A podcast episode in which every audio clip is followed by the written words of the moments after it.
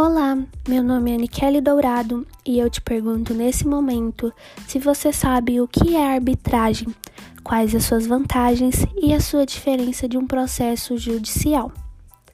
A arbitragem é um procedimento que tem o objetivo de solucionar conflitos de forma amigável, que envolvam direitos patrimoniais, com a cooperação de um terceiro denominado árbitro que é um especialista na matéria em discussão e que seja de confiança e escolha das partes, cuja decisão tenha força definitiva sem as formalidades do processo judicial tradicional.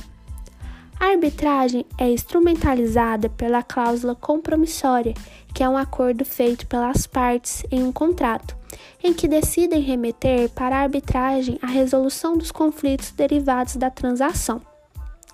As principais vantagens da arbitragem é a eficiência, a confidencialidade, a possibilidade de escolha do julgador, o árbitro, que é o especialista na temática, e a sua flexibilidade.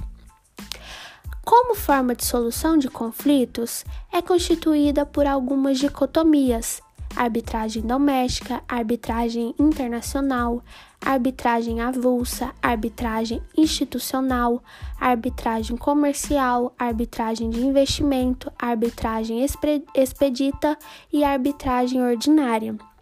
A diferença de um processo judicial para a arbitragem é a regra, o qual pode ser provocado unilateralmente, independente da outra pessoa.